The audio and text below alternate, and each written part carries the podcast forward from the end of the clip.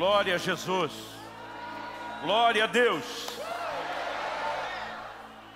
Você pode se assentar. Faz a melhor cara de crente do nariz para cima que você puder aí. Para quem está perto de você. Fala para ele, papai vai te pegar de jeito. Se você achar que tem liberdade para isso, ele vai acabar com a sua raça. Glória a Deus, glória a Deus. Que tempo precioso. Gente, é, ontem nós anunciamos os livros que trouxemos e me parece que eles acabaram ontem. Mas ainda tem chance para você que queira adquirir os nossos livros mais novos. Revelação, caminho para a realização. Como Deus transforma a tristeza em alegria, o assunto que falamos ontem. E o livro que escrevi com minha esposa, Como Flechas preparando e projetando os filhos para o propósito divino. Você acessar esse link, loja.orvalho.com, ou se conseguir a distância o QR Code, ele te joga né, para o site. Nós fizemos um combo dos três, com preço bem conta, parcelado em 10 vezes sem juros. Se você tiver interesse, a gente manda entregar na sua casa, no endereço que você colocar, sem nenhuma despesa. Bom, vamos passar para o Ministério da Palavra. Eu gostaria que você abrisse, por favor, sua Bíblia no Evangelho de João, no capítulo 21. Evangelho de João, no capítulo 21. E nós vamos ler dos versículos 15 até o 17. Ontem, quando falamos a respeito da alegria sobrenatural que Deus quer manifestar na nossa vida, eu fiz menção de uma frase de Stephen Knowford, que diz a espera de um avivamento coletivo não é desculpa para não vivermos um avivamento pessoal. A verdade é que cada um de nós podemos estar aí ardendo, pegando fogo, né, incendiados para Deus e eu acredito que Deus quer nos levar nessa direção. Quer quando a gente fale a respeito né, do mover do Espírito Santo, da ação poderosa do Espírito Santo, ou quando falamos a respeito do assunto que eu quero falar hoje, que é de amor pelo Senhor. João capítulo 21, do verso 15 ao 17, diz assim, Depois de terem comido, Jesus perguntou a Simão Pedro, Simão, filho de João, você me ama mais do que esses outros me amam? Ele respondeu, sim, o Senhor sabe que eu o amo. Jesus lhe disse, apacente os meus cordeiros. Jesus perguntou pela segunda vez, Simão, filho de João, você me ama? Ele respondeu, sim, o Senhor sabe que eu amo. Jesus lhe disse, pastoreie as minhas ovelhas. Pela terceira vez, Jesus lhe perguntou, Simão, filho de João, você me ama? E Pedro ficou triste por Jesus ter perguntado pela terceira vez, você me ama? E respondeu, o Senhor sabe todas as coisas, sabe que eu amo. E Jesus lhe disse, apacente as minhas ovelhas. Daqui a pouco eu quero voltar nos versículos 18 e 19, a continuação do texto. Mas antes de entrar na exposição do texto em si, eu gostaria de gastar aqui um tempinho e dar um, um pano de fundo. Mais ou menos entre final de março ou começo de abril de 1994. Me lembro da data porque eu estava no início do meu ministério pastoral. Comecei a pastorear depois de alguns anos como ministro itinerante, comecei a pastorear em dezembro de 1993. A nossa igreja era nova, eu lembro que na ocasião nós tínhamos o culto de celebração do domingo, tínhamos criado uma reunião na terça-feira à tarde como alternativa, principalmente, né, para aquelas mulheres convertidas que marido, os maridos não eram e tinham dificuldade para o domingo à noite, então era uma reunião pequena. E tínhamos uma reunião de ensino bíblico na quinta-feira à noite. Não tínhamos nenhuma outra reunião, tinha culto da moçada no final é, é, é, de semana. Eram essas três reuniões. E eu lembro que o culto de domingo tinha passado, tinha sido assim um tempo muito especial. E no final dessa pequena reunião da terça-feira à tarde, eu me lembro de uma irmã, irmã Maria, me rodeando. Ela estava por perto, irmã Maria era uma pessoa muito tímida, introvertida, e eu imaginei que ela estava tentando criar algum espaço para se aproximar e falar alguma coisa, tentei facilitar a vida dela. falei, irmã Maria, quer falar alguma coisa? Ela falou, sim. Eu falei, fica à vontade. E ela chegou e foi logo dizendo, pastor, eu tenho certeza que eu não estou louca. Quando ela falou isso, minha vontade era brincar, olha, nenhum louco acha que é louco, Então a senhora achar que não está louca não é nenhuma garantia. Mas eu percebi que ela estava muito tocada, muito quebrantada, engoli minha vontade, meu lado gaiato, minha vontade de brincar. E ela falou assim, domingo à noite, quando nós estávamos no culto, aconteceu uma das coisas mais impressionantes da minha vida. E eu perguntei para ela o que foi. Ela falou, pastor, quando nós estávamos no meio do louvor e adoração, ela diz, ouvi um barulho de ferro retorcendo e assustado olhei para cima, para o telhado. Nós tínhamos alugado um barracão simples, não tinha forro, o telhado né, era desses de zinco, toda a estrutura de metal, e ela falou, quando eu vi o barulho de metal retorcendo, ela, ela disse, eu achei que o telhado estava desabando. Ela disse, quando eu olho para cima, o meu susto ficou maior ainda do que só com o barulho. Ela diz, o telhado da igreja se abriu, metade para um lado, metade para o outro, como alguém que enrola uma lata de sardinha, tampa quando abre. Ela diz, eu estou assustado olhando aquela cena e de repente os céus se rasgaram. Ela dizia, eu vi o Senhor Jesus. Ela diz, eu não podia ver o rosto dele, porque brilhava mais do que umas 10 mil vezes o brilho do sol. Mas ele estava rodeado de anjos. Ela diz, eu sabia que era ele, porque eu olho, um dos braços está estendido para o lado, a mão aberta, e ela diz, o que eu vi não foi uma cicatriz fechada, foi um buraco como se a marca do cravo nunca tivesse fechado. Ela diz, quando eu olhei, eu sabia que era ele. Ela diz, mas a outra mão não estava estendida para o lado. A outra mão estava fechada, dedo em riste, apontando na nossa direção. Ela diz, e eu ouvi uma voz estrondosa perguntando, tu me amas? Ela diz, pela segunda vez aquela voz trovejou, ela falou, pastor, eu entendi porque a Bíblia compara a voz de Deus a um trovão, aquilo era muito forte. E aquela voz trovejou, tu me amas? Ela diz, eu olhava para o lado e perguntava, ninguém está vendo isso, ninguém está ouvindo isso, porque ela falou, o culto continuava normal para todo mundo. Ela diz, e aquela voz trovejou a terceira vez, tu me amas. E ela diz, eu sei que aquilo não era só comigo, era com toda a igreja, mas de repente os céus se fecharam, o telhado voltou ao normal. Ela diz, e foi só então que eu percebi que aquilo era uma visão. Ela diz, pastor, eu fui embora para casa. E ela falou, não que eu tenha ficado doente, mas o meu corpo ficou debilitado diante da intensidade da visão. Ela diz, de domingo à noite, eu só me levantei hoje, a terça-feira. Ela diz, e eu vim contar isso para o senhor. E eu lembro ter censurado a irmã Maria e ter dito, irmã Maria, como que a senhora vai embora de um culto desse, com uma visão dessa, sem falar nada, sem compartilhar nada? E eu lembro que eu falei uma bobagem, falei, pode ser que Deus esteja querendo falar alguma coisa. Se depois de tudo isso só pode ser que ele queira, imagina quando ele quiser mesmo, né? Mas eu estou assustado diante daquilo, nunca tinha visto alguém relatar uma visão aberta tão impressionante do Senhor. Eu não sei o que fazer com aquilo, eu na verdade não entendi quase nada daquilo e dei a resposta que o crente gosta de orar, é, é, gosta de dar quando quer ganhar tempo. Vamos orar eu realmente iria orar a respeito, eu não tinha nada para dizer, novo, imaturo, sem saber como lidar com aquilo. E eu lembro que eu fiquei muito impressionado, perplexo com aquilo. Passou a terça-feira, a quarta, e eu lembro que chegou a quinta, que era o dia da próxima reunião. Fui junto com outro colega pastor, nós dois éramos solteiros, fomos fazer uma visita no horário nobre, horário de almoço. É aquele tipo de visita que além de cuidar do rebanho, garantia a sobrevivência né? era solteiro na época, e fomos almoçar com uma família da igreja. Eu lembro que logo nos assentamos à mesa, aquele casal tinha duas filhas, uma delas, a mais nova, estava em torno de 7, 8 anos de idade, a Tássia, e eu lembro que eu perguntei né, para os pais, senti falta dela, falei, cadê a Tássia? Eles disseram, não vem almoçar. Eu falei, o que aconteceu? Não, ela está no quarto. Eu perguntei, eh, eles disseram, não foi nem na escola hoje. Eu perguntei, está doente? A mãe falou, não. Ela diz, desde que essa menina acordou, tudo que ela faz é orar e chorar ela teve um sonho que impactou ela demais. E eu lembro que eu falei, uma criança não querer ir para a escola é normal, mas não querer nem comer, porque desde que acordou, estava orando e chorando com 7, 8 anos de idade, não me diga que é normal. Eu perguntei para aquela mãe o que é que essa menina sonhou. A mãe disse, olha, ela sonhou que nós estávamos lá na igreja.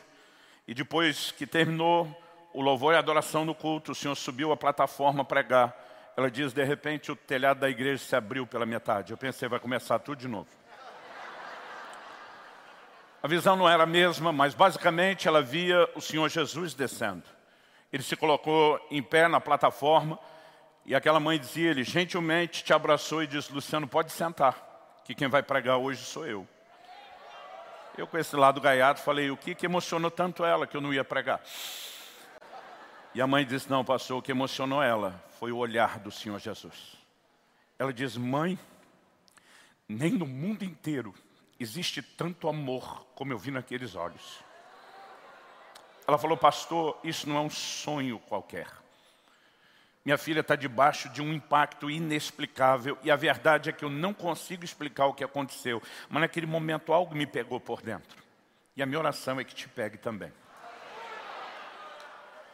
Eu almocei o mais rápido que eu pude, eu estava perturbado com aquilo, num bom sentido, sem conseguir explicar, e eu lembro que eu me mandei o mais rápido possível embora, e foi só a conta de passar pela porta do apartamento onde morava, eu já me joguei ali pelo chão, e eu comecei a orar e dizer, Deus, o que é que está acontecendo? Todo mundo resolveu ver Jesus essa semana. Eu falei, tem algo acontecendo. Eu falei, eu não sei explicar o que é que aconteceu né, com essa menina, mas eu que não tive o sonho, só ouvi a história, estou né, fisgado por algo inexplicável. Eu estava ali orando, falei, Senhor, qual o significado disso? Falei, não acho que o senhor vai vir literalmente pregar no púlpito da minha igreja. Falei, se for, avisa aí, eu chamo a imprensa, vou ficar do seu lado, não vou sentar. Nós vamos fazer o maior sucesso junto. Mas eu falei para ele, tem que ter algo simbólico nisso. E eu acredito que eu possa falar sem presunção, com, com o temor do Senhor, que, como os profetas do Velho Testamento falavam, veio a mim a palavra do Senhor. Naquele dia o Espírito Santo falou comigo, foi uma experiência profética incomum, fora do normal. E aquela manifestação para mim foi muito impactante. Aquela voz diz, é lógico que a visão é simbólica e não literal. E eu falei, qual o significado? E o Senhor disse, eu estou tentando falar com a igreja desde domingo e vocês não me permitem. Quando ele disse isso, eu lembrei da visão da irmã Maria. E eu entendi, já tinha passado a reunião do domingo, já tinha passado a reunião da, da terça-feira, e o Senhor estava falando ao meu coração, eu não quero que passe mais uma reunião sem que eu possa falar com a minha igreja. Eu falei, ok. Entendi o que, que era o pode sentar, eu tinha preparado, eu que estava na escala para ministrar na quinta-feira à noite, e o Senhor falou, você pode ensinar esse assunto qualquer outra quinta-feira, mas nessa eu tenho uma palavra específica para a igreja. E o Senhor falou ao meu coração qual é o único texto da Bíblia que contém as palavras que a irmã Maria me ouviu falar na visão. E foi por isso que nós viemos a João capítulo 21. Eu não vou pregar a visão da irmã Maria, eu não vou pregar o sonho da Tássia, eu quero apenas trazer isso como um pano de fundo né, para te mostrar como Deus me levou a entender algo muito impactante a partir do que a palavra de Deus diz. Essa pergunta de Jesus, repetida a Pedro, né, na verdade não é algo que se limite só a Pedro, é o que se estende a todos nós. Né? E eu diria que ela é uma pergunta crucial. Por quê? Jesus está mexendo num assunto que muitas vezes nós não paramos para entender o seu valor e a sua importância. Mas naquele dia, pela primeira vez, me caiu a ficha. Eu comecei a perceber que quando Jesus quer discutir o assunto de se Pedro o ama ou não, ou se o ama como deveria amá-lo ou não, ou se estava no lugar que deveria ou não, ele não está abordando um assunto periférico.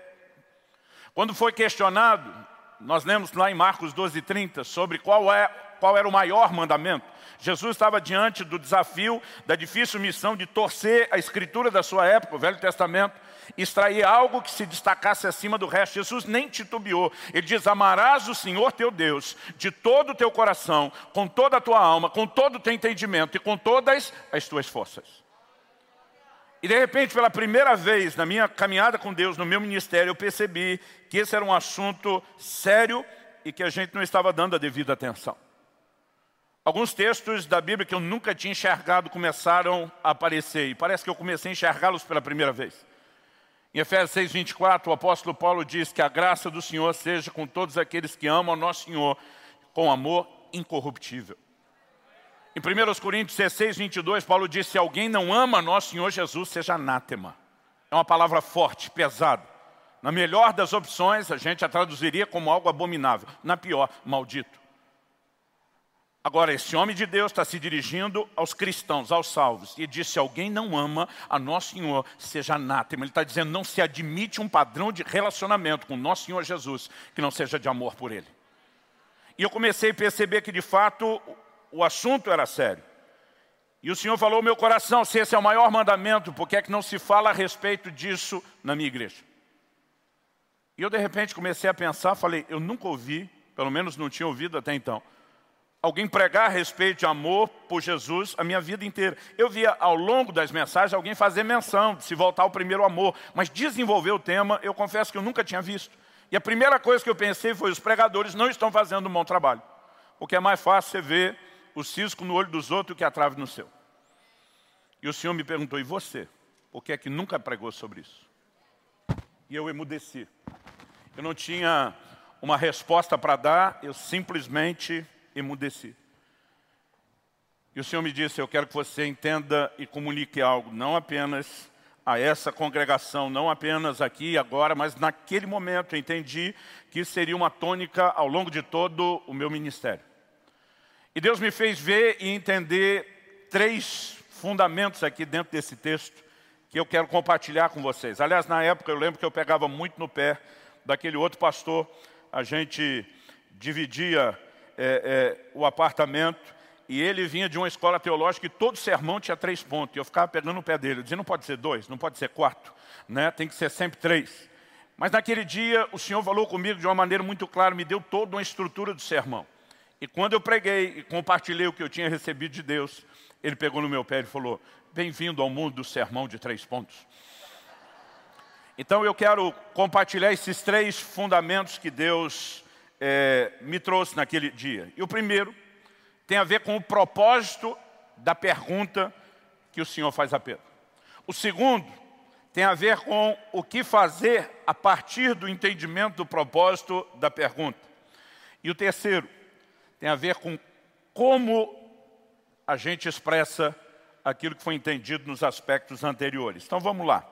Em primeiro lugar, algo que eu percebi é que quando Jesus pergunta, e ele embora aparentemente ele esteja repetindo a mesma pergunta, tem características em cada uma delas que você não encontra nas outras. Por exemplo, na primeira pergunta, o Senhor questiona Pedro dizendo, você me ama mais do que todos esses outros? Você não vai encontrar isso nas outras perguntas. E aquilo me chamou a atenção. Qual o propósito de Jesus olhar para Pedro e dizer, Pedro, você me ama mais do que os outros? Será que Jesus queria criar algum tipo de competição, the love contest, alguma coisa do gênero? Não. Num outro momento, onde os seus apóstolos estavam disputando entre si quem era o maior, Jesus deu um enquadro neles e mostrou que esse não é o coração do reino. Então agora Jesus não iria promover uma competição. Então qual a razão de perguntar ou questionar Pedro dessa forma? Se você volta para João capítulo 13, a noite da última ceia, você vai entender o assunto. Quando Jesus diz, um de vocês vai me trair, a maioria dos apóstolos começa a perguntar, Senhor, porventura sou eu? O que está por trás dessa pergunta? Porventura sou eu. A grande maioria deles estava dizendo, eu me vejo como um candidato potencial a falhar. Pode ser que aconteça comigo. Mas enquanto a maioria deles está falando dessa maneira, o discurso de Pedro é outro. Senhor, por ti eu daria a minha vida. Tipo, eu não só não sou esse cara, como eu morreria por você. Aliás, a Bíblia diz que Pedro se vira para o João, que estava com a cabeça reclinada do peito de Jesus, e pergunta para ele, pergunta quem é. Por trás desse pergunta quem é, para mim eu não vejo só curiosidade. Eu vejo um Pedro dizendo, bota a mão no fogo por mim e por você, João, por nenhum dos outros dez. A verdade é que Pedro se achava. Ele achava que era o cara. Não, achar que é o cara ainda é um nível inferior do que Pedro estava. Pedro tinha, que um tempo atrás, brincando, né, eu falei que era um outro nível. Eu chamei de o Speed Romário. Só os mais velhos vão entender. Em 1994, quando o Brasil se classificou para a Copa do Mundo, que nos rendeu o tetracampeonato, a gente estava correndo o risco de pela primeira vez não ir. Nós tivemos uma partida, se não me engano, contra o Uruguai. Né? E os, o resultado foi definido pelo Romário, um atacante né, que teve um, um nome aí na história do futebol do país. Alguns jornais noticiaram no dia seguinte, Romário 2, Uruguai 0. Ele virou herói nacional. E na entrevista coletiva depois do jogo, daquela época onde se transmitia em cadeia nacional, Romário disse que quando ele nasceu, Deus olhou para ele e disse, esse é o cara. Então o que é o espírito de Romário? Não é quando o cara acha que é o cara, é quando o cara acha que até Deus acha que ele é o cara. Ou seja, é o mais alto nível de ser o cara. Então Pedro estava mais ou menos nesse, nesse modo. Ele achava que morreria pelo Senhor. E não acho que Pedro tentou trollar Jesus, né? enganar, ele acreditava nisso. Eu não julgo. Eu lembro de uma época, ainda adolescente, eu vi um, um pastor pregando, era um outro assunto, mas no final estava tão tocado por Deus que sem ninguém chamar, sem ninguém fazer um apelo. Eu saí do meu lugar, levantei, fui lá na frente, dobrei o meu joelho e falei, Senhor, estou consagrando a minha vida para ser um mártir da causa do Evangelho. Eu achava que eu amava a ponto de morrer, por isso que eu fui lá. Não acho que Pedro, naquele momento, realmente tivesse qualquer outra intenção de mentir, a não ser o fato de que ele acreditava que era isso tudo. Agora, eu vejo o Senhor Jesus encontrando um Pedro depois que a maionese já tinha desandado, como a gente diz lá no sul. Porque quando Pedro diz, Senhor, por ti eu daria minha vida, Jesus dá a encarada messiânica do Pedro diz, você morreria por mim, Pedro? E diz, ainda essa noite, tipo, não vai nem demorar. Antes que o galo cante, você vai me negar três vezes. E você conhece a história. Pedro negou o Senhor todas as três vezes. Mas antes de falar da negação, a gente tem que ir para o Getsemane. No Getsemane, o Senhor Jesus, quando foi preso, a gente tem que dar um desconto. Pedro até tentou defendê-lo. Ele puxa uma espada. A Bíblia diz que ele cortou a orelha de Malco, servo do sumo sacerdote. Cá entre nós, eu não sei se eu que assisti muito filme de gladiador, mas eu acho que Pedro não queria a orelha quando ele deu o golpe eu pelo menos teria tentado o pescoço, a jugular. Imagino quando ele dá o golpe, o outro no susto ou no reflexo faz a esquiva, e ele conseguiu arrancar só um pedaço da orelha. Jesus dá uma bronca em Pedro, manda guardar a espada e ainda cura a orelha do cara. Deve ter sido muito frustrante para aquele espírito de guardião do Pedro. Mas logo depois disso, eu acho que a conclusão de Pedro deve ter sido algo do gênero, se o senhor realmente quer ser preso, com a probabilidade de ser morto, Deus te abençoe a Bíblia diz, cumpriu-se a escritura que diz, ferirei o pastor e o rebanho dispersará. Não ficou um. O Evangelho de Marcos conta que havia um jovem enrolado num lençol. Alguns estudiosos acreditam se tratar dele, por ser o único que relata isso, não dá para dizer com certeza, mas que quando os guardas tentaram prender, largou o lençol na mão dos guardas e fugiu nu, tamanho desespero. Isso mostra que não houve uma tentativa de prender só Jesus, mas os que com ele estavam, mas a galera toda correu. Só que o capítulo 18 de João diz que Pedro e João, eles foram seguindo Jesus à distância. O que é essa distância? Aquela medida de segurança. Se tentar pegar a gente de novo, a gente corre. Se não tentar, nós vamos acompanhando o processo. E é de terem seguido a distância que eles acabam entrando no Sinédrio. É ali que Pedro nega o Senhor as três vezes. E quando finalmente o galo canta, a Bíblia diz que Pedro caiu em si, ele chorou amargamente. Pedro viveu uma crise enorme, sem precedentes. A crise de ter descoberto que ele não amava o Senhor, tudo aquilo que ele achava que amava. E agora quando Jesus encontra e pergunta, e aí Pedro, você me ama mais do que esses outros? Para mim, por trás da pergunta está o questionamento. Você ainda acha que é o cara? Uma outra coisa que me faz entender que o propósito da pergunta envolve o que eu chamaria, esse é o o primeiro tópico que eu quero destacar, uma autoavaliação sincera. Eu creio que Cristo está levando Pedro e Ele quer levar cada um de nós a uma autoavaliação sincera. Onde estamos em relação ao nosso amor para com o Senhor? Jesus pergunta, Pedro, tu me amas? No grego, agapau, uma derivação de ágape, o amor sacrificial, o amor perfeito. E Pedro responde, tu sabes que eu te amo, filéu. Quando saiu só o Novo Testamento, em 1994, a época que Deus falou isso comigo, a gente só tinha o um Novo Testamento da NVI, a nova versão internacional. Aquela primeira edição publicada né, pela Sociedade Bíblica Internacional tinha traduzido esse texto assim, Pedro, tu me amas? E a resposta de Pedro é, tu sabes que eu gosto de você. Você imagina a moça perguntando para o rapaz, namorado ou noivo, benzinho, você me ama? Ele respondendo, te considero muito. A encrenca que esse cara se meteu não é nem o que ela está perguntando, muito menos o que ela quer ouvir. Agora, eu sei que não dá para fazer exegese em cima do jogo de palavras da tradução, mas quando você adiciona ao fato de que tudo, né, como a própria pergunta, você me ama mais do que os outros, leva na direção de uma autoavaliação, eu particularmente acredito que isso não é só um jogo poético de troca de palavras.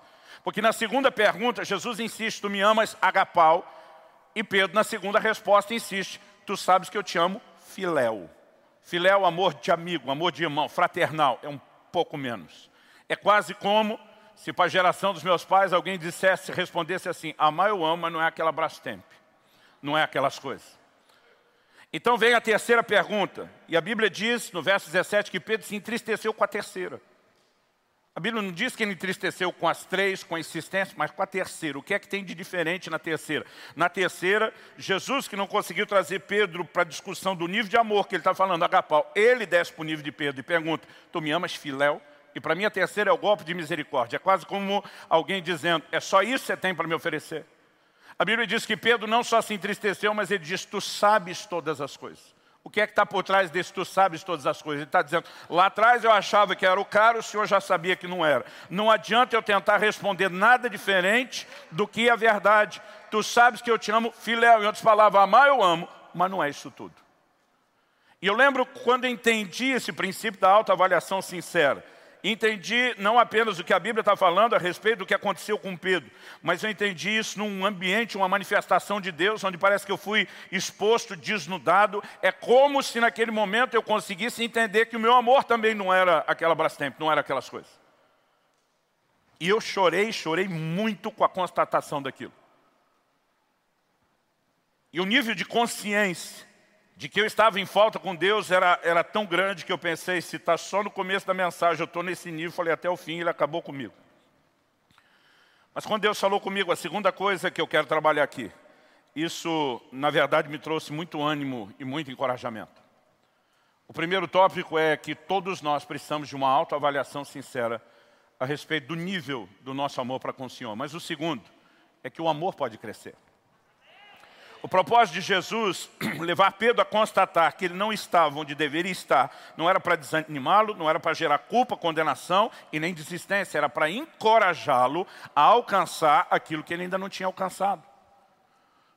E de onde podemos presumir isso? Agora eu quero que você vá comigo para os versos 18 e 19 de João 21. Na sequência, Jesus diz para Pedro, em verdade, em verdade lhe digo que quando, eras, quando era mais moço, você se cingia e andava por onde queria. Mas quando você for velho, estenderás as mãos, outro cingirá e o levará para onde você não quer ir.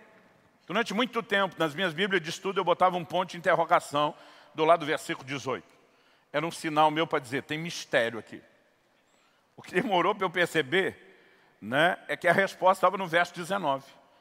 O texto diz, Jesus disse isso para significar com que tipo de morte Pedro havia de glorificar a Deus.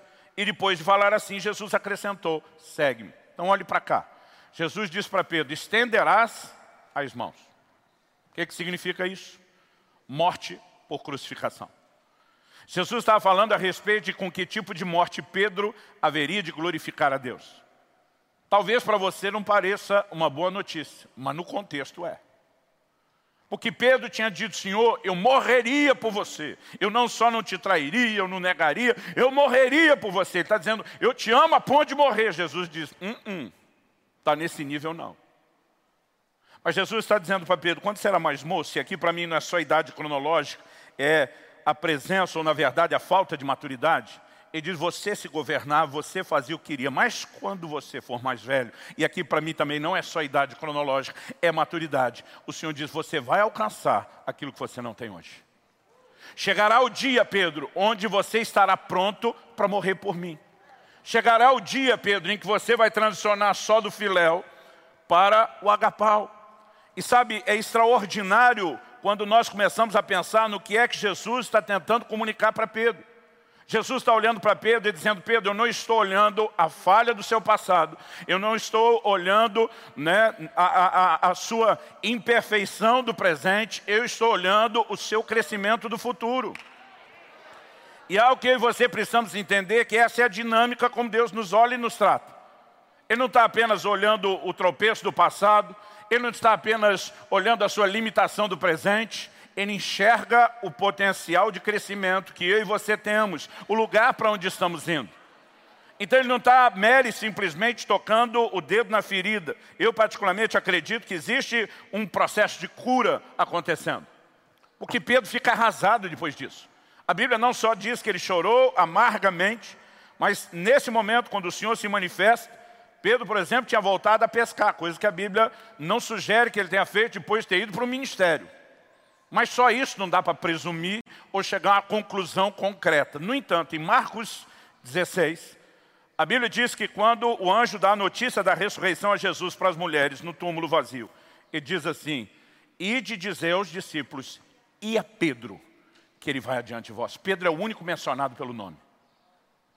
Particularmente o que eu entendo disso, Pedro já não se sentia mais parte daquele time. Pedro se sentia cortado da seleção. Tanto que Jesus fala para ele as palavras que falou no primeiro encontro. Segue-me. Em outras palavras, Jesus está dizendo, se você acha que foi desqualificado porque me negou, eu quero dizer que eu ainda tenho um projeto para você apacentar minhas ovelhas. Eu não desisti de você. Pedro, você está dentro. Eu não cortei você. Quando me mudei para o, o Paraná, estou no Paraná desde dezembro de 93, eu saí de, de, Campinas, estado de São Paulo, que é a segunda maior está, é, cidade do maior estado. Eu cresci na selva de pedra, não conhecia nada da agricultura. E de repente eu fui para um estado que é uma potência agrícola, para o interior. Eu lembro que um irmão da igreja falou, pastor, o senhor precisa conhecer a nova cultura onde está inserido. Ele disse, então logo o senhor tenha um sábado aí é, é, é, livre, o senhor podia sair comigo pela manhã e a gente faria um tour eu vou te mostrar as fazendas, eu faço o meu trabalho, mas vou te dar um tour, vou explicar tudo o que de fundamental o senhor tem que saber sobre agricultura, que é algo forte aqui. Ele falou, olha, o trigo ainda está verde, mas já está alto, né? é algo que vai ser bonito o senhor ver. Me animou e o primeiro sábado que eu pude, eu fui com ele. Eu lembro que eu assustei, eu não tinha noção da imensidão, do tamanho daqueles campos de plantio. Era um negócio assim que a gente perdia de vista. E ele andou por pelo menos uma meia hora naquela plantação, com a aquela caminhonete atropelando o trigo, ele ia parando, colhendo amostra, explicando o trabalho. E eu lembro que eu quase nem conseguia prestar atenção nele. Eu só ficava olhando o retrovisor e vendo que por onde ele passava, ficava aquele, aqueles dois rastros né, dos pneus do trigo atropelado. E depois de uma meia hora ele atropelando trigo, eu falei, amigo, você faz isso todo dia? Ele falou, isso o quê? De ficar andando na plantação, colhendo amostra? Ele falou, sim. Eu falei, você anda essa meia hora todo dia? Ele falou, não, hoje é meia hora porque o senhor está comigo. Ele falou, eu faço isso quatro horas. Eu lembro que eu desabafei minha ignorância na hora, falei, daqui a pouco não tem mais trigo, você fica atropelando tudo. Ele começou a rir, mas ria assim com gosto. Eu lembro que ele parou a caminhonete e falou, pastor, desce. Falei, não, você me pegou na cidade, não vai me largar aqui não. Ele falou, não, por favor, desça para eu te mostrar uma coisa. Aí nós descemos. Fomos atrás da caminhonete, aquele trigo está no chão, atropelado, onde ele passou. Ele aponta o dedo e falou, o senhor acha que isso não levanta? Eu falei, eu acho, eu tenho certeza que não levanta. Foi um carro comum, deve pesar em torno de uma tonelada, essa caminhonete, pelo menos umas duas. Eu falei, isso aí não levanta. Ele falou, pastor, levanta. Eu falei, não levanta, levanta, não levanta.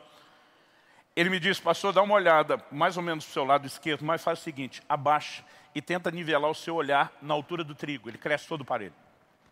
Ele diz, vê se o senhor acha uma diferença nesse trigo que é aparelho. E eu olhei naquela direção e eu consegui achar dois carreiros, que eram mais de um palmo estendido, menor do que os outros.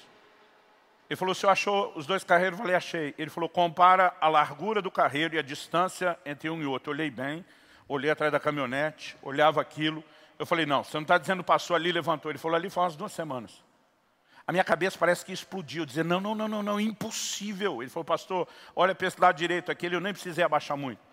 Estava mais de dois palmos abaixo. Ele falou, ali semana passada, o trigo levantando. Eu falei, amigo, não pode, não pode se levantar, é impossível ficar batendo nisso. Ele falou, vou te mostrar o que, que a gente faz para tornar impossível. Aí ele simplesmente se ajoelhou. Ele disse, para tornar impossível não é a caminhonete passar em cima. Ele falou, é com dois dedos. E ele pegou um daqueles trigos quebrados. E ele foi no lugar do caule, da cana quebrada. E ele esmagou o trigo com o dedo. Ele falou, esse não levanta mais. Ele falou, é lógico que eu estou falando do trigo verde, não maduro. Mas no momento que ele falou, se esmagar o lugar onde quebrou, não levanta. Eu lembrei da profecia de Isaías. Não esmagará a cana quebrada. E nem apagará o pavio que fumega. E pela primeira vez eu entendi o significado, não importa o que foi que te atropelou ao longo do caminho, Ele não vai roubar de mim e de você a esperança de nos reerguermos, a esperança de nos levantarmos. Jesus não está expondo aquela situação para dizer, Pedro, você não presta, você não serve, eu não te aproveito. Aliás, algo que eu e você precisamos entender justamente porque ele não enxerga só o tropeço do passado, a limitação do presente, mas para onde estamos indo. Pense em alguém que acredita em você, Deus, mais do que sua mãe. Que mãe é mãe, fala sério. Ouvi uma história uma vez de uma mãe que foi ver o filho desfilar na parada militar. E disse que o menino conseguiu a façanha de marchar no compasso trocado da tropa o tempo todo. Quando todo mundo erguia a perna direita, ele à esquerda, e ele foi ao contrário. Diz que a televisão filmou ele. Não sei como acharam a mãe. Foram perguntar para ela, como a senhora sentiu vendo seu filho marchar no compasso trocado? Errado. Ela falou, meu filho não fez nada errado, quem estava errado era o resto da tropa. Que mãe é mãe. Mas deixa eu te dizer, Deus acredita em você mais do que sua mãe. Mas diferente da mãe, não é que Deus não quer enxergar o que é errado, Ele enxerga algo mais do que o que você fez de errado. Então, basicamente, o que Jesus está tentando comunicar para Pedro é, agora que eu te fiz perceber que você não ama o tanto que deveria, eu não quero apenas que você se sinta mal com isso, ou condenado, ou reprovado, ou descartado. Eu quero te encorajar, Pedro, você pode chegar lá. Ou seja, a segunda coisa que eu percebi aqui é que o nosso amor pode crescer. E naquele dia eu estava arrebentado, porque eu descobri que o meu amor também era um filéu, e um filéuzinho de nada. Mas aquilo me estimulou. Eu falei, eu posso não estar nesse nível de poder cumprir o que eu prometi para Deus, de que um dia eu daria minha vida por Ele. Mas eu decidi, eu vou chegar lá. Eu vou permitir que o meu amor cresça. Eu vou corresponder é, é, é, com Deus. E isso foi uma reviravolta dentro de mim. Mas em terceiro e último lugar, Deus me fez compreender que o amor não se expressa só em palavras, mas por meio de ações. Em 1 de João, no capítulo 3, no verso 18, a Bíblia diz, amados, não amemos de boca e nem de língua, mas de fato e de verdade. A Bíblia não está dizendo que não deve haver declarações de amor, mesmo para com o Senhor. Ela está dizendo que não adianta apenas falar e não fazer. A Bíblia está dizendo que as nossas ações têm que fazer coro com as nossas palavras. E algo que eu compreendi com clareza naquele dia, e talvez esse seja o ponto principal do que eu quero deixar aqui hoje para o seu coração, é que quem ama, trabalha. Cada uma das três vezes que o Senhor pergunta, Pedro, você me ama? Sim, eu te amo. E diz, então apacenta as minhas ovelhas. Pedro, você me ama? Sim, Senhor. Não é aquela brastemp, mama, apacenta as minhas ovelhas. Pedro, você me ama? Senhor, não é isso tudo, apacenta as minhas ovelhas. Em outras palavras, Jesus está dizendo, Pedro, se você me ama, ame aqueles que eu amo. Demonstre o seu amor para comigo dessa forma. Eu de vez em quando digo às pessoas, quer descobrir minha simpatia, trate bem minha família, aqueles que eu amo. Quer descobrir a antipatia ao lado ainda não tratado da minha alma, maltrate eles. Sabe, não faz sentido eu e você imaginarmos que nós podemos ter uma declaração de amor para com Deus e indiferença para com a sua família ou para com aqueles que Ele ama. Eu sei que muitas vezes até a gente achar o, o ponto de equilíbrio, a gente fica né, navegando nos extremos. Quando eu era garoto, eu era parte de uma igreja onde a gente era absurdamente ativista. Eu lembro que domingo era o dia da canseira. A gente chegava cedo para a escola bíblica dominical, depois tinha o culto. Depois do culto, eu era o filho do pastor que ia atender todo mundo. A gente era os últimos a sair. Né? Dependendo do dia, a linha de ônibus pegasse era dois ou três para chegar em casa. Eu e meus irmãos sabiam que domingo era o dia de passar fome. Mas à tarde ia ter visita, ia ter culto ao ar livre, depois tinha o culto da noite. Eu nunca entendi porque que a gente tinha o culto da manhã e o da noite no, no, no domingo, mas nós estávamos lá de novo. Né? Era algo assim, você não tinha dificuldade para mobilizar pessoas. Aliás, deixa eu dizer algo, nós estamos vivendo um tempo delicado e a gente precisa acordar para isso. Há uma cultura de consumo se desenvolvendo na mentalidade dos crentes. As pessoas querem chegar apenas para consumir camarada chega na igreja, ele quer o mais alto nível né, do ministério infantil, que tenha equipamento estilo uma Disney, tudo no alto padrão, porque senão ele vai para a concorrência. Mas se você diz para ele, pode ajudar a cuidar do seu próprio filho? Não, estou aqui para ser servido, não para servir. A gente tem que ter cuidado com isso, gente. Outro dia um irmão me fala no final do culto, não gostei dessa música cantaram hoje. Falei, por acaso foi para você que nós cantamos? Agora não é mais para Deus, é para as pessoas. Daqui uns dias vão ligar para o líder louvor, dizer, dá para tocar tal e dedicar para fulano de tal, como fosse a rádio. Fala sério. Nós precisamos, eu sei que houve uma época que a gente trabalhava demais a ponto de não ter tempo com o Senhor. A gente era exageradamente Marta e nada de Maria, mas agora em nome de descobrir comunhão com Deus, nós temos com o perdão da palavra uma geração vagabunda. Não, eu só quero estar com o Senhor e não quero fazer mais nada. Sabe, algo que eu tenho entendido é que esse terceiro ponto, ele talvez seja um termômetro para o primeiro e para o segundo. Se você quer descobrir, na hora de fazer autoavaliação sincera, se você realmente ama o Senhor, aonde você está em relação a isso, é só ver a sua disposição de serviço. Se você quer descobrir o que nós falamos em segundo lugar, se o seu amor está crescendo ou não, é só ver a sua disposição de serviço. Sabe, eu não estou dizendo que qualquer pessoa que trabalha esteja expressando amor. Na carta à igreja de Éfeso, em Apocalipse 2, o Senhor começa dizendo, eu conheço tuas obras, o teu labor e a tua perseverança. Para mim tem três níveis. Tuas obras, o povo ativo, labor já é dedicado, mas a perseverança é o último nível. Quando a gente está reunido com a nossa liderança em Curitiba, eu digo, esse é o, esse é o nível sangue nos olhos, faca no dente. É quando você vai com ou sem vontade, com ou sem disposição, você não depende de sentimento, você bota coração, você bota fé naquilo e vai com tudo. Então, era uma igreja produtiva, mas o Senhor diz, tenho, porém, contra ti que abandonaste o teu primeiro amor. Então, alguém pode estar trabalhando sem ter amor. Mas eu quero te dizer, não vai ter amor sem estar trabalhando. Até pode trabalhar sem amor, mas não vai ter amor sem trabalhar. Aliás, qual é o requisito para entrar no ministério? Pedro, você me ama? Amo, está dentro. Qual é o requisito para tirar? O Senhor diz para o anjo da igreja de Éfeso, se você não se arrepender, eu tiro o candeeiro que eu te entreguei. O que era o candeeiro? Apocalipse 1, João vê sete candeeiros de, de, ouro, sete estrelas. O anjo explica, os candeeiros são as igrejas, as estrelas são os anjos, são os líderes da igreja. Agora Deus está falando com o líder da igreja, se você não arrepender, eu pego o candeeiro, eu pego a igreja que eu te entreguei. Em outras palavras, está dizendo, se não vai fazer por amor, eu não preciso do seu trabalho. Então o amor é requisito para entrar no ministério e a falta de amor é condição pré-estabelecida para ser removido. Então não dá para imaginar nenhum outro cenário quando a gente fala a respeito de amor que não seja um resultado e uma consequência final de serviço. Gente, nós podemos trabalhar com muita motivação, até errada, sem perceber. Eu lembro quando era ainda adolescente, nunca tinha andado de avião, não sabia nem se ia voar de teco-teco um dia, imaginava se um dia eu subisse pelo menos no balão, eu já ficaria feliz. Porque, gente, quando estamos falando há 30, 40 anos atrás, a malha aérea não era isso tudo, tudo era caro demais, a gente que era pobre demais, eu acho que era um pouco de cada.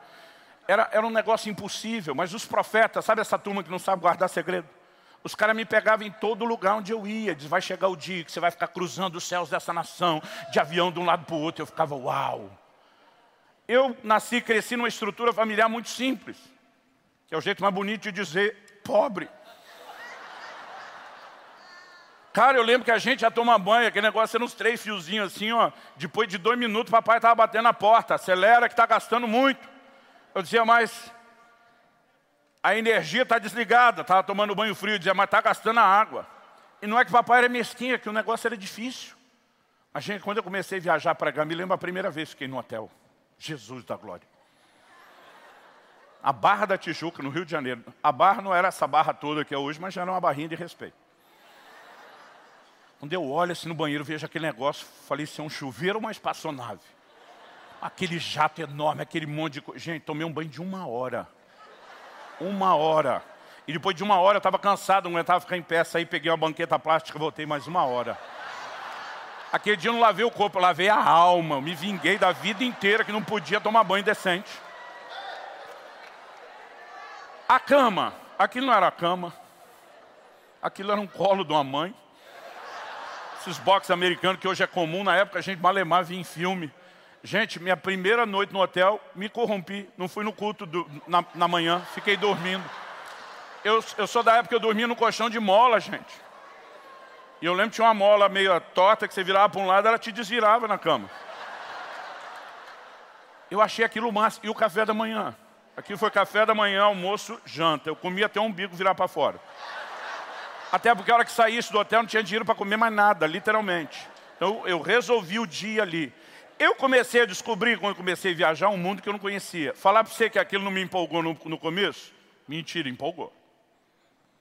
Eu tenho comido melhor dessa terra, às vezes é difícil esconder. Mas sabe o que você descobre? Que tudo aquilo que te empolga no começo, chega uma hora que não faz mais diferença. Eu lembro de um dia que eu fui pregar numa igreja em São Paulo, me buscaram no aeroporto num carro que até hoje eu não sei o que é. Tinha um chofer desses de cap, parecia coisa de filme, eu no banco de trás. Quando para na, na aquilo não era uma casa, era uma pequena cidade. O cara faz a volta, eu desço, aquele negócio parecia cena de filme. Tá? Marido e mulher, os donos da casa, em pé na porta, do lado deles, duas empregadas uniformizadas, me esperando. Pastor, seja bem-vindo ao nosso lar. Aí aquele cara diz assim, quando o senhor estiver debaixo do meu teto, o que desejar a sua alma, falou, essas duas cozinheiras foram contratadas em tempo integral para lhe preparar. Eu falei, sério? E ele falou, não estou falando só de qualquer culinária do Brasil. Foi com aquele jeito de quem tem acesso a tudo. Qualquer culinária do mundo. Eu falei, sério? Falei, já posso escolher o cardápio do almoço de amanhã? E eu lembro que eu perguntei para aquela empregada uniformizada, a senhora vai anotar ou vai guardar de cabeça? A mulher era tão fina que eu me sentia mal diante dela. Pode falar, senhor. Eu falei, para o almoço de amanhã eu vou querer arroz, feijão e ovo. Quando falei isso, a mulher arregalou os olhos. Eu lembro que o dono da casa falou, pastor, o senhor não está entendendo. Quem não está entendendo você, é o que deseja a minha alma, não a sua.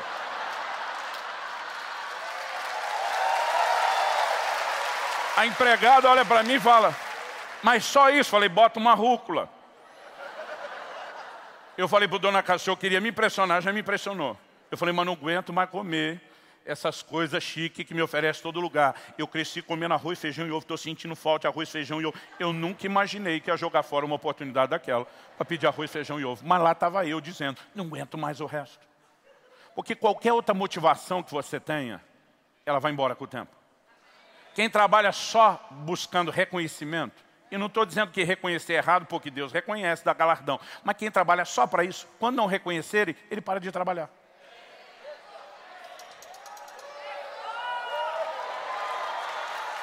Qualquer motivação vai embora. Eu fiquei impressionado quando eu comecei a voar de avião. Dizia para minha esposa, é bem mais limpinho o aeroporto do que a rodoviária. Primeira vez tirava foto até dos bagageiros. E eu fiquei impressionado com aquele negócio. Mas, gente, o tempo foi passando ao longo dos anos. E, para ser honesto com você, eu não aguento mais esse negócio de voar de avião. Eu lembro a primeira vez que minha mulher foi fazer uma viagem internacional, ela disse, como que é? Eu falei, que nem andar de ônibus lá em cima. Ela falou, você está tirando a graça. Eu falei, filha, não tem graça. Pelo menos para nós que viajamos de econômica, não tem não. Mas por quê? Com o tempo, qualquer coisa que te impressiona, deixa de te impressionar. E não é só que deixa de impressionar. Você cansa. Eu não aguento mais aquelas vozes que falam aeroporto. Voo. Três. Sete. Oito. Quatro. Eu tenho vontade de gritar, fala direito! Outro dia alguém falou, não, pastor, aqui é uma gravação. Eu falei, é, mas podia ter gravado direito. Eu falei, ninguém fala assim, voo, oito. Aí o dia que eu estava implicando com a voz do alto-falante, falei, já estou mesmo para o crime. Passei todos os limites. Eu passei 17 anos viajando em média três dias por semana. Eu lembro de um dia que encontrei um amigo, falei, cara, você sempre foi um pastor local, está viajando mais? Ele falou, não, é que minha sogra veio morar em casa, então eu fui para o Ministério Itinerante. Apesar dele ter feito isso em tom de brincadeira, eu já descobri casos de alguns que saíam porque não queria ficar. Nunca foi meu caso. Deus me deu uma esposa maravilhosa, Deus me deu filhos incríveis. E uma das coisas mais difíceis ao longo dos anos para mim foi passar quase metade da semana longe deles. Outro dia eu falei, ah, pastor, mas três dias o senhor está de volta. Eu falei, toda semana as 52 semanas quase do ano, nesses 17 anos. Falei, faz as contas. Muitas vezes eu entrava no carro, ia para o aeroporto viajar, já saía chorando, não queria deixar a família. Meu filho, quando completou 18 anos, ele precisava de seis meses, é, na verdade, até que ele completasse os oito anos para poder estudar na, na, faculdade onde ele foi estudar nos Estados Unidos. Então ele já tinha se formado é, é, aqui no, no, no ensino médio, e ele tinha seis meses, falei, você vai viajar comigo, eu quero que você tenha um tempo perto para eu te discipular. Eu lembro que ele voltava e eu via ele falando com a minha esposa e, e com a Alissa, minha filha, e dizia, gente, não dá para acompanhar o ritmo do pai. Ele dizia para mim, pai, eu ainda vou fazer 18 anos de idade, eu estou novo, cheio de força. Ele falou, não aguento seu ritmo, isso que eu nem prego. Ele olhava para mim e dizia, de onde você tira forças?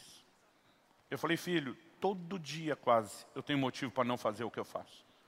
Mas quando eu lembro para quem e por que eu estou fazendo, é como se um vulcão entrasse erupção dentro de mim Eu vou lá para o Hebreus 11, 34, da fraqueza tiraram forças. Porque sabe, se você faz por amor ao Senhor, a conversa é outra. Eu não estou te dizendo que depois que Deus falou comigo, esse negócio estava resolvido de uma hora para outra. Na verdade, no primeiro teste eu já fracassei. Eu estava nos primeiros meses do meu ministério pastoral, já depois dessa palavra, e um dia eu me aborreci com um grupo de irmãos da igreja, que eu apelidei aquelas famílias de os tribulosos. Mas eu cansei, deu, deu a conta. Eu lembro que eu entrei no quarto, comecei a fazer minha mala, juntar minhas coisas, falei para Deus, vou-me embora. Cansei desse negócio. Tchau. Desisto de ser pastor local. E o Espírito Santo falou comigo, o Senhor me ama. Falei, claro que eu te amo. Ele falou, e você não ama esse povo para sacrificar por eles? Falei, não amo não. Eu falei, o que eu amava me trouxe até aqui, sacrifiquei até aqui, daqui para lá. Não amo mais, não sacrifico mais. Eu já aprendi a ser honesto com Deus. Ele sabe tudo. Se você não falar a verdade, ele sabe do mesmo jeito. E o Senhor disse, você me ama. Eu falei, você sim, eles não. Vamos separar. Ele me disse, então se você me ama, desfaça essas malas agora. Porque se você não consegue ficar por amor a eles, pelo menos fique por amor a mim. Eu dei minha vida por cada um deles, eu não vou desistir de nenhum deles. Minha vontade era dizer, apelou. Mas eu desfiz a mala. Agora fala para você que nunca mais rolou um clima entre eu e a mala. Várias vezes olhava para a mala, a mala olhava para mim. Eu dizia, vamos embora. Aí eu lembrava, você me ama. Ah, amo, desfaça a mala. Ou desfaça a ideia da mala. Porque a verdade é que se eu e você nos envolvemos com qualquer outra motivação no meio do caminho, em algum momento ela vai embora. A única que dura é se nós de fato fazemos por amor ao Senhor. Agora preste atenção. Qual é o maior evento no calendário de Deus? Um casamento. A vinda do noivo para sua noiva. O Espírito Santo tem a missão de preparar essa noiva para que ela seja uma noiva sem mancha, nem mácula, nem ruga, nem qualquer coisa semelhante, mas santa e irrepreensível. Faz sentido para você que um dos moveres mais intensos do Espírito Santo no tempo do fim será restaurar e intensificar o amor da noiva para com o noivo não apenas para recebê-lo, mas para cumprir a missão que nos resta antes que ele chegue. Eu acredito que eu e você precisamos mais do que a unção que capacita para o trabalho. Nós precisamos daquele dínamo que vai nos mover a trabalhar de um combustível que se chama paixão por Jesus, amor pelo Senhor. A verdade é que nenhum de nós está ainda onde deveria estar. Todos podemos e devemos crescer no nosso amor ao Senhor. A pergunta é, nesse processo, cada um de nós consegue saber com clareza onde estamos? Porque é possível que a gente se equivoque achando que está amando mais quando não está.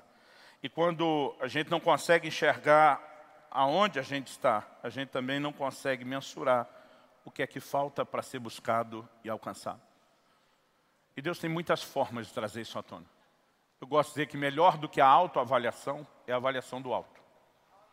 O autoexame é bíblico, a gente faz isso na ceia. A Bíblia diz, examine-se o homem a si mesmo. Mas eu gosto de quando o Salmo 139 diz, sonda, meu Deus, e conhece o meu coração. Vê se há em mim algum caminho, porque tem momentos que você não conseguimos enxergar com clareza. E depois desse dia, um dos momentos que talvez Deus mais me trouxe clareza, de entendimento. Acho que já tinha se passado uns cinco anos que Deus tinha falado isso comigo. Meu filho Israel já tinha nascido. Fui visitar meus pais na cidade de Campinas, São Paulo. E eu lembro que nós chegamos com aquela mudança que quem tem criança pequena anda. Carrinho, bolsa, né, aquele monte de coisa. E a maioria disso eu guardei no quarto. A casa dos meus pais só tinha dois quartos no fundo da casa. Você ia para um corredor, lado esquerdo o quarto dos pais, à direita o quarto dos filhos, que eu e meus irmãos dividimos. E quando eu entrei naquele quarto, guardei aquelas coisas, não me aconteceu nada, não me ocorreu nada, não lembrei de nada. Mas depois de termos almoçado, Kelly me pediu para pegar alguma coisa lá. Eu acho que era uma fralda para Israel. E eu lembro que lá fui eu. E quando cheguei no final do corredor e abri a porta, eu abri mais ou menos só uns 45 graus de ângulo. A hora que eu abri, o lugar onde eu coloquei os olhos, era o canto. Meus irmãos saíam para trabalhar cedo.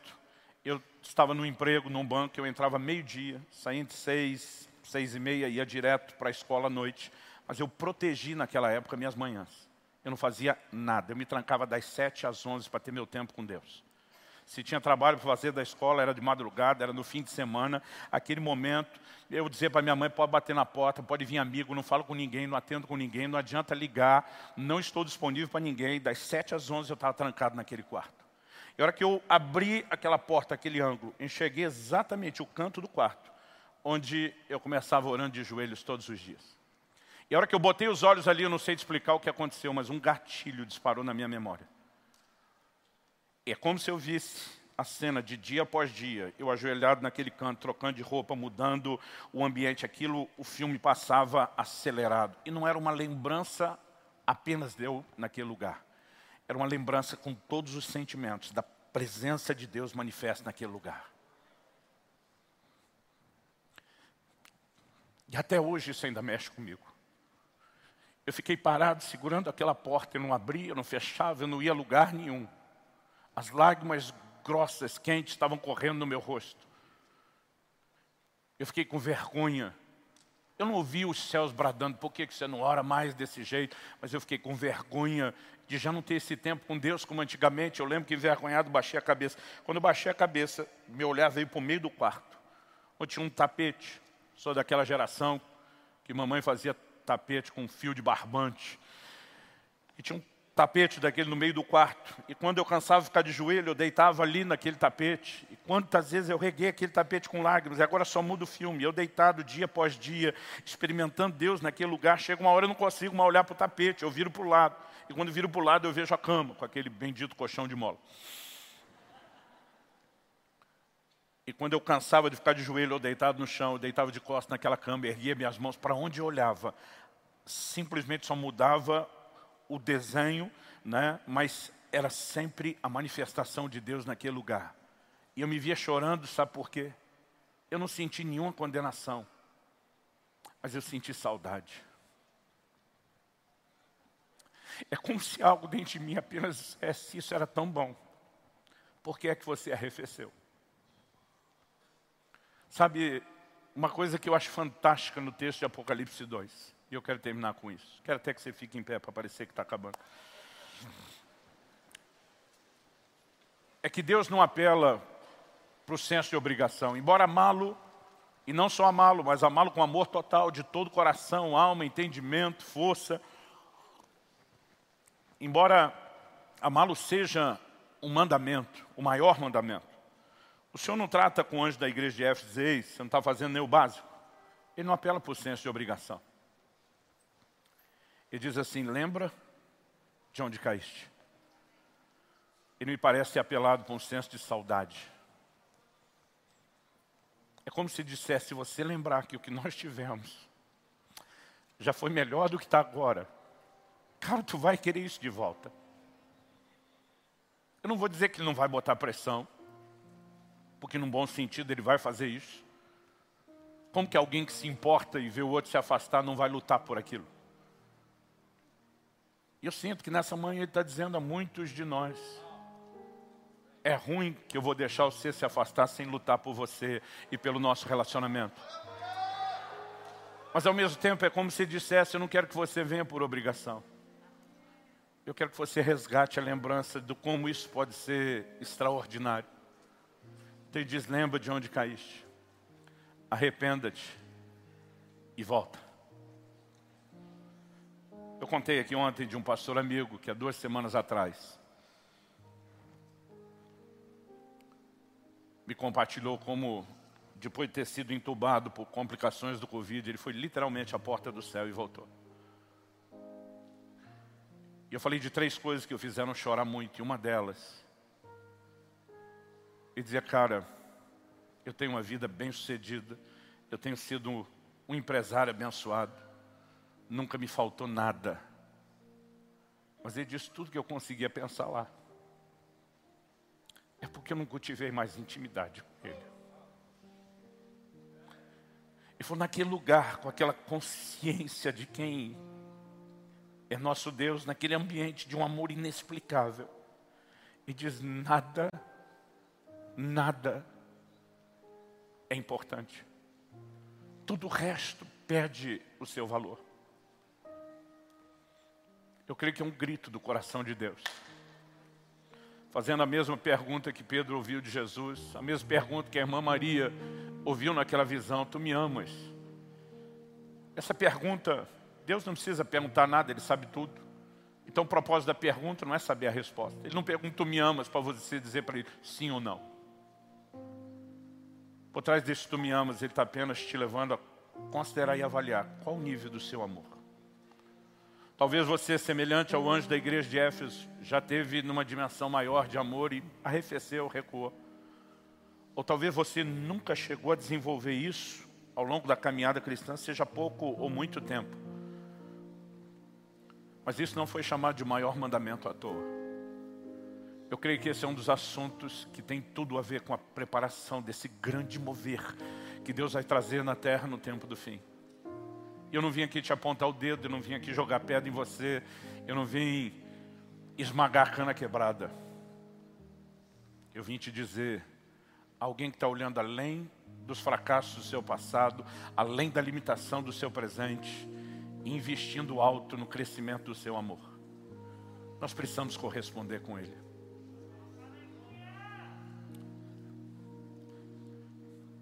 Eu sinto a presença dEle de uma forma tão doce nesse lugar.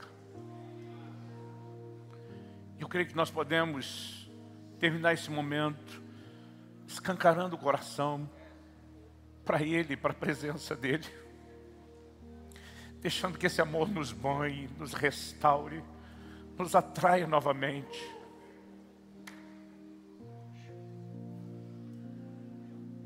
Que isso reacenda a nossa disposição de serviço.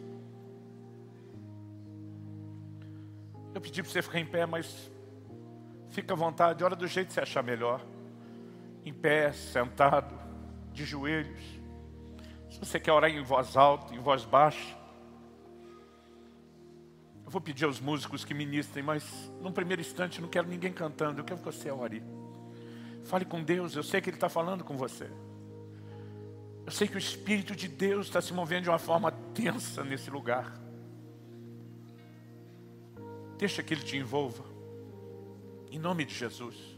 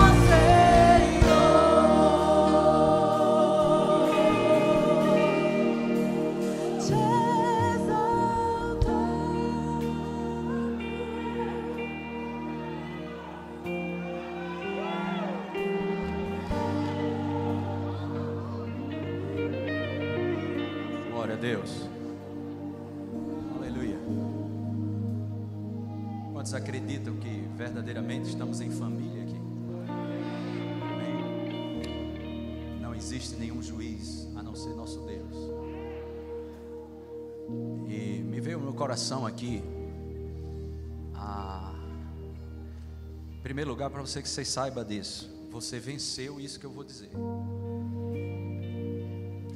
Mas existia uma época em Crônicas que Josafá, a pressão foi tão grande que ele não sabia o que fazer, não, não tinha força para resistir, nem tinha, nem sabia o que fazer.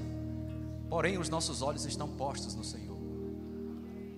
Então, isso significa que vai ter momentos que a gente não vai ter força nem saber o que fazer em alguma situação. E me veio muito forte no coração Existem pessoas que estão debaixo de uma pressão sobre suicídio, morte te rondando o tempo todo. Isso não significa que você está em pecado, roubando, adulterando, não. É porque o diabo sabe o valor que você tem. E existem coisas Deus para um momento tão lindo, tão maravilhoso como esse, por causa da compaixão que está fluindo. E você não precisa, você não aguenta mais isso. Você já jejuou, já orou, ora em línguas, faz confissão de fé. Mas é justamente pela tua postura de fé que essa unção se levanta para despedaçar esse jogo. Que às vezes a gente diz assim: Eu estou confessando, estou orando em línguas, não sei o que, papapá. Mas você chegou a um lugar que você não consegue mais andar e você vai sabe, é a minha esperança, esse evento, esse momento. E eu não vou não, porque vão dizer que eu não tenho fé. Não, não, não. É por causa da tua fé que essa unção se levanta. Para vir sobre vocês. Se você está debaixo de um sufoco, de uma pressão tão desgraçada, você não sabe nem de, meu Deus, eu não estou fazendo coisa errada, isso aqui, mas veio essa pressão. Come on, vem aqui na frente. Você está debaixo dessa pressão para suicídio? Vem aqui na frente. E não é uma, nem duas, nem três. Aleluia. Ninguém vai te julgar. Só você sabe a pedra que está no seu sapato. Só você sabe. Você não sabe de onde vem isso. Mas o diabo diz: como você pode ter esse tipo de. Não, não, não. Esse pensamento não vem de você. Olha, olha para mim aqui, gente. Quantos aqui já tiveram no ABR? E você cheio do espírito, orando, aí no ABR, de repente, vem aquela vontade de colocar o carro de frente um para o outro. Alguém, porventura, já, já passou por isso assim? Dá uma cipoada, uma pancada, um carro de frente com o outro, isso é normal lá. Já passou por isso? Faz assim com a mão. Sabe o que é isso? Demônio. Não que você está possuído, mas uma seta maligna. Quem já subiu num prédio e olhou aquela boniteza lá e veio aquela palavra, atira-te. Aconteceu com alguém isso? É isso que eu estou falando. Só que isso está como um ciclo, consistentemente, em vocês aqui. Eu creio que essa atmosfera por si só, nós não vamos impor as mãos, mas essa atmosfera por si só, e o teu passo de fé aqui na frente, traz uma resposta para Deus, porque Jesus diz: Vinde a mim todos que estão cansados e sobrecarregados, que eu vos, vos aliviarei. Vai haver uma troca agora, amém? E esse ciclo, essa história, essa era vai ser quebrada, no nome de Jesus Cristo, ok? Se você, eu vou orar bem breve. Se você perceber que vai cair, ninguém vai te segurar, não, tá? Se você perceber que vai cair, se ajoelha logo. Você pode estender a mão, pode ser que você não esteja aqui na frente, mas nossa família, nossos irmãos em Cristo, alguns ministros que porventura ficou envergonhado ou alguma coisa nesse sentido está passando por isso, meu irmão, sai fora, tira essa capa e vem-te embora para cá. Vem-te embora, tira essa capa religiosa, rasga, só tu sabe o que é que tu está passando e tu vai perder uma oportunidade dessa. Pai amado, em nome de Jesus, a tua presença está nesse lugar. E nós sabemos que não é normal, Senhor, é um levantar do inferno das trevas sobre meus irmãos e minhas irmãs que estão aqui na frente. E Senhor, amigo Espírito Santo, aquilo que tem que ser ajustado, ministra ao coração deles. Mas nós vamos de encontro agora a essa influência maligna, a esse investimento.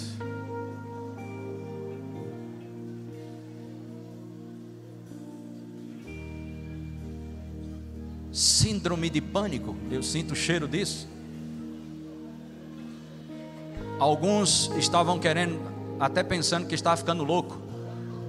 Alguns de vocês aqui parece que estavam ficando louco. Algumas de vocês, mulheres e homens, será que eu estou ficando perturbado, louco? Essa é uma manhã da presença. Esse amor que foi anunciado por Deus, Ele está despedaçando esse jugo. Na autoridade do nome de Jesus Cristo, nós repreendemos agora Solta! Em nome de Jesus. Agora! Pelo poder que há no nome de Jesus Cristo de Nazaré.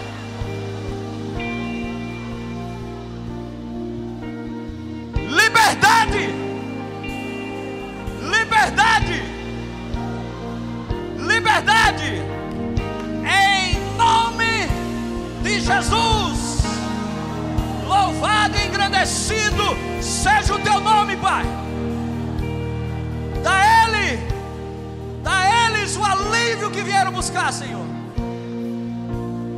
Em nome de Jesus.